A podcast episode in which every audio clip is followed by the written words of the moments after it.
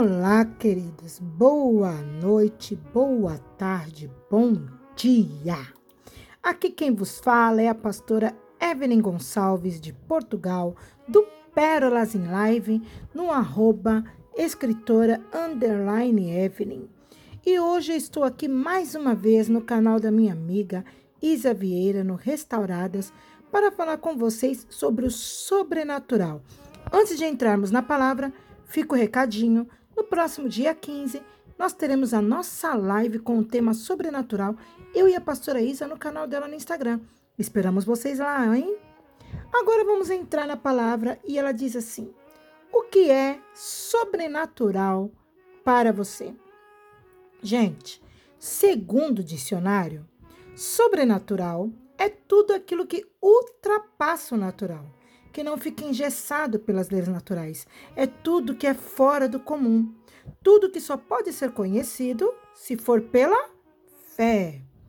Aí eu te pergunto: você é natural ou sobrenatural? Como assim, pastora Evelyn? Simples. Você anda só fazendo o que o sistema estipula e dita como regra, que é certo, ou você usa o espírito de ousadia e age? Quer ver um exemplo simples? Nós, as mulheres, por que, que nós queremos tanto emagrecer? Por que, que nós queremos tanto andar de saltos altos de ponta fina, contrariando a nossa estrutura física? Por que, que nós queremos ser como as modelos, como as atrizes e outras celebridades? Porque nós estamos no natural, gente. E todos os que andam no natural dificilmente verão o sobrenatural com bons olhos. E o pior, não desfrutarão dele. Olha que sério isso. Mas eu tô aqui para contar para vocês, meninas e meninos, homens e mulheres, o sobrenatural ele te liberta. O sobrenatural te liberta.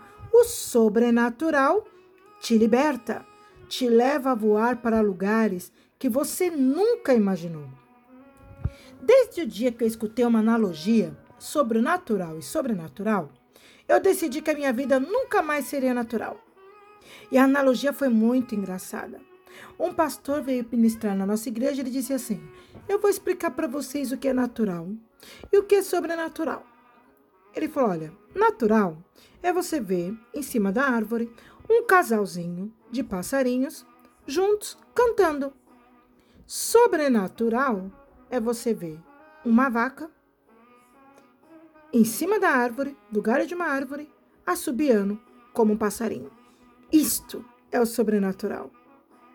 Já pensou, gente? Já imaginou isso? Uma vaca em cima de uma árvore, assobiando como um passarinho? Gente, eu ri até, mas depois eu falei a verdade.